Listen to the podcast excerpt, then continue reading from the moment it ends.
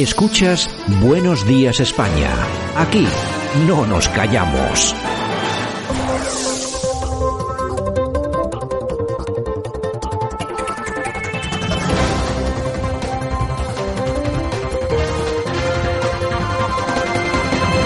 Y nosotros este 23 de noviembre 2021, que ya estamos en tiempo de análisis, lo hacemos como cada mañana con el profesor Sergio Fernández Riquelme. Don Sergio, ¿qué tal? Buenos días. Muy buenos días, Santiago. Bueno, bien hallado. Vamos hoy con bastante información. Tenemos una buena cascada de noticias. Si te parece, sin más preámbulo, vámonos hasta Chile. Allí el candidato conservador ha obtenido el 28% de los votos y se convierte en el principal favorito para la segunda vuelta en diciembre. Una figura emergente, además de verdad. Este hombre se llama, o se apellida, Cast. Sí, eh, procedente de la UDI, eh, el equivalente en España al Partido Popular, pues José Antonio Cast y su Partido Republicano eh, han vencido en la primera vuelta de las elecciones chilenas al candidato de la izquierda alternativa, plural, para muchos radical, Gabriel Boris, ¿no? Ha dado la sorpresa, aunque las últimas encuestas le daban, pues, una sorprendente victoria y ha destrozado, pues, a todo el centro derecha que ha pasado prácticamente al ostracismo. La UDI, el Partido Demócrata Cristiano y, Renovación Nacional, ¿no? Un candidato que hace cuatro años, pues, eh, solo consiguió un 8% de los votos y ahora se ha impuesto en primera vuelta con un discurso radicalmente soberanista, nacionalista y muy conservador tanto en lo social como en lo moral, ¿no? Eh, un, verso suelto parece que en América eh, Latina, porque todo el mundo auspiciaba que Chile iba a ser otro país que se iba a sumar al movimiento bolivariano, pero parece que tiene muchas opciones de convertirse en presidente y en un presidente muy duro para Chile. Bueno, desde España no le han llegado, no le han llegado muchas felicitaciones. Sí le han llegado las de Santiago Abascal, el presidente de Vox, ¿no? Sí, porque representa pues esa nueva derecha o, soberanismo nacionalista bastante liberal en lo económico, pero muy, eh, como he dicho antes, muy social eh, y moral eh, en el plano más conservador, ¿no? obviamente salió de la derecha cristiana, de la derecha demoliberal, pero la ha superado, como hizo Bolsonaro, como hizo Trump, pero Kass creo que tiene un programa mucho más claro, tiene un partido, el republicano, detrás de él y parece que puede ser una alternativa al mundo bolivariano en América Latina y especialmente en Chile. Es la respuesta lógica de los ciudadanos al socialismo del siglo XXI, a Foro Sao Paulo y todo lo que se le parece. Continuamos, si te parece bien, en aquel continente, nos vamos hasta Norteamérica. Ayer, eh, atropello, yo creo que fue ayer, ¿no? Atropello mortal, cinco, cinco personas muertas. El autor se llama Darrell Brooks, es el principal sospechoso de ese atropello en Wisconsin, precisamente la ciudad donde se producía aquel altercado del que ha sido absuelto el, chaval que eh, mataba a dos personas que querían lincharle. Bueno, la cuestión es que eh, se ha saldado un atropello masivo con cinco fallecidos, más de 40 heridos. Se trata de un eh, hombre de raza negra, 39 años, natural de Milwaukee. No estamos escuchando ni mucho menos las reacciones que se, que se han visto ante otras situaciones, bueno, ni por asomo iguales. Claro, y es un hecho luctuoso, bastante horrible. Lo pueden ver nuestros oyentes en los numerosos vídeos que se han colgado en Twitter, que demuestra que se puede ser malvado, tonto y subnormal eh, siendo de raza blanca o de raza negra, ¿no? Este señor afroamericano, eh, en la zona donde estas últimas semanas ha girado pues todo el debate político norteamericano en torno al tema de la raza, eh, del Black Lives Matter, este chico que se defendió de una turba y pues en ese centro, en el epicentro de la política norteamericana, en, en Wisconsin, pues un, una persona de, raza afroamericana pues atropelló a, a, una multitud que estaba celebrando un desfile de Navidad, mató a cinco personas y claro, el tema de la raza ahora ha desaparecido, ¿no? Eh, por tanto, eh, vuelvo a reiterar, eh, la lucha por la igualdad o por los derechos de los seres humanos tiene que ser en base a criterios objetivos y no a motivaciones políticas que en este caso han escondido la raza, el origen de un señor que eh, no solo eh, era peligroso eh, con un coche al volante, sino que venía pues con un, una serie de problemas con la ley que demuestran que Estados Unidos con Biden pues no ha mejorado tanto como muchos soñaban. Y hay otro tema que también es de interés. Aquí estamos permanentemente hablando de lo que es el supremacismo blanco, pero hay algo que se evita en este debate, que es el supremacismo negro, que existe. Vamos a ver, a, a los ciudadanos blancos en Estados Unidos no se les permite, bueno, pasar ni una sola línea no, no roja, naranja. En cambio, por ejemplo, vemos a cantantes de música rap o hip hop que tienen mensajes absolutamente racistas contra los blancos e incluso eh, son, bueno, hacen apología de la violación de mujeres y no pasa absolutamente nada. Es, es siempre esa eh, doble vara de medir que siempre tenemos y que siempre ponemos de manifiesto aquí, Sergio. Sí, se, se, le intenta dar la vuelta a la tortilla y al final, pues los hombres nos parecemos mucho más de lo, de lo que parece, ¿no? Y se ha denunciado por activa y por pasiva desde ciertos grupos políticos, pues el llamado supremacismo blanco para dar lugar a un supremacismo de las minorías, ¿no? Que abogan, como tú has dicho, en universidades norteamericanas, en el Congreso norteamericano, en los medios de comunicación norteamericanos, por una teoría de la raza que le echa la culpa a, a los hombres blancos eh, heterosexuales y cristianos de los males de la humanidad, desde la conquista de América, la fundación de, los, de Norteamérica o el colonialismo, ¿no? Cuando cada cosa responde a sus coordenadas históricas, fuera de las cuales no tiene sentido, pues, todas estas explicaciones, ¿no? Al final, pues, en la lucha contra un supuesto mal, pues a veces se puede engendrar otro supuesto mal.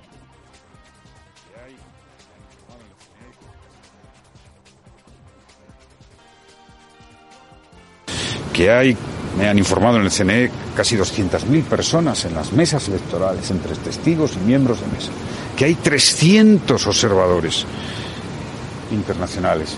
Una observación rigurosa como es la de la Unión Europea. Sé de lo que hablo. Seguramente hoy vamos a ver algo que algunos hemos eh, explicado y eh, dicho en Europa y en mi país, que seguramente la oposición es más plural de lo que se piensa y lo que desean en el fondo del corazón la inmensa mayoría de las venezolanas y de los venezolanos es que mañana diga, hombre, ha ganado la paz, el diálogo, gane quien gane, sea gobernador quien sea. Eso lo van a decir los ciudadanos. Sí, que se alivien las sanciones, que den una oportunidad económica mayor a Venezuela. Cuesta tanto. Si las cosas no se consiguen con sanciones cuando se trata de la política y del diálogo, se consiguen con estímulos positivos. Bueno, yo creo que es el cómplice más importante de la dictadura madurista en Europa, el señor Rodríguez Zapatero. Hoy en la portada estamos hablando, o hemos comenzado hablando de América, ¿no? Y en América se encuentra nuestro insigne presidente Rodríguez Zapatero haciendo pues unas declaraciones indecentes para el que ha sido presidente de una democracia plena, ¿no?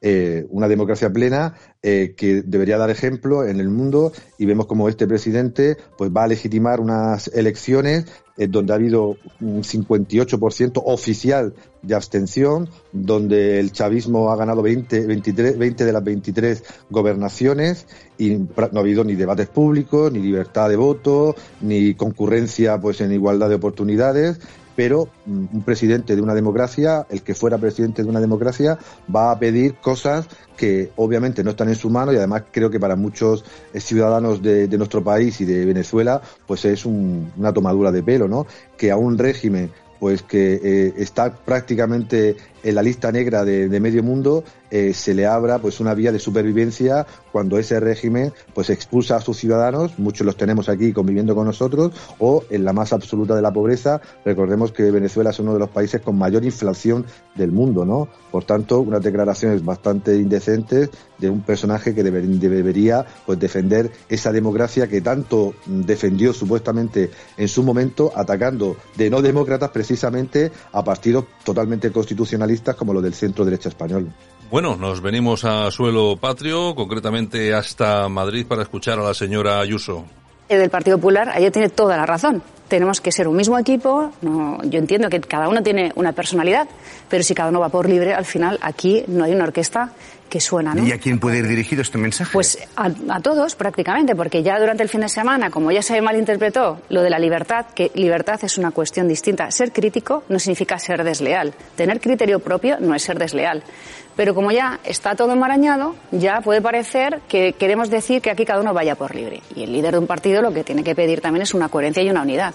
En realidad, nadie va contra nadie pero todo se queda siempre, eh, se malinterpreta, ¿no? Y... Bueno, ¿qué es lo que pasa en el Partido Popular? Estas declaraciones de la señora Ayuso, bajando la tensión, pero bueno, lo cierto es que hemos asistido al Congreso de Valencia y hemos asistido a réplicas y contrarréplicas. Sí, de vuelta a nuestro país, a España, que es una democracia plena con todos sus fallos y errores, pues vemos que el principal partido de la oposición y el que según todas las encuestas va a ser pues la principal fuerza política eh, de nuestro país si se convocaran elecciones pronto, pues está sumido en una guerra abierta, no por ideas, no por eh, debates de, contenido pues social, moral, cultural, eh, sino pues por cargos, por eh, la confección de listas, por el minuto de gloria en los medios de comunicación, una guerra abierta pues entre Ayuso y Casado. Yo aún mm, pues no encuentro la razón exacta de esa lucha fraticida por el control del PP madrileño, puede ser por el futuro de Pablo Casado, por la confección pues de, las listas generales en las próximas elecciones o por rivalidades mm, mm, casi personales, ¿no? Yo no lo entiendo, no lo entienden muchos ciudadanos y creo que la mayoría de los votantes del PP apagan la tele cuando comienzan estos debates estériles y estas peleas inútiles. Bueno, yo creo que es una pérdida de tiempo, sobre todo estando como están las cosas. Eh, un ejemplo que nos valga, sabemos que siempre hablamos de tendencias, pero yo creo que son representativas. Última encuesta de GAZ3, que ha sido eh, la última, no, perdona, de Sigma 2, la última encuesta, para el PP 130 eh, escaños, 130 escaños, para Vox 47, pueden gobernar en solitario. Sí, pero una encuesta con varios interrogantes. En primer lugar, el nivel de cocinado de, de, Antena 3 y la consultora en este momento de crisis interna. En segundo lugar, si el PP va a poder mantener pues estas cifras tan altas que le dan no solo esta encuesta, sino la mayoría de las que se están publicando en las últimas semanas. Y en tercer lugar, si Vox, como ha demostrado en Andalucía, va a exigir al PP entrar en un futuro gobierno con el Partido Popular, es decir, ya no ser un socio externo, sino un partido de gobierno, y cuál va, cuál va a ser la reacción del PP más socialdemócrata ante la necesidad de un pacto con Vox, ¿no? Tres interrogantes sobre una encuesta que, como bien ha señalado, pues da mayoría absoluta a ambas formaciones vuelve a situar al PP pues en, en, niveles pues, de gobierno eh, bastante elevados y sobre todo pues que atisba que Podemos no se va a recuperar y que Ciudadanos pues desaparece prácticamente por completo. Bueno, y si te parece cerramos hoy con la noticia más, eh, perdón por la expresión, repugnante que tenemos dentro de la cascada de la portada y es que parece ser que Bildu, los herederos, ya sabemos exactamente de quién, van a apoyar los presupuestos a cambio de extender la televisión infantil en euskera a Navarra. Es una anécdota, pero es representativo, porque van a, donde van, que van a los niños, van a los cerebros de los niños, no porque sí, sino para convertir eh, futuros separatistas, ¿no? Lo has dejado bien claro, anécdota, pero una anécdota muy simbólica, porque los hombres somos animales simbólicos y nos representamos y nos representan pues con elementos eh, culturales, lingüísticos y propagandísticos como este, ¿no?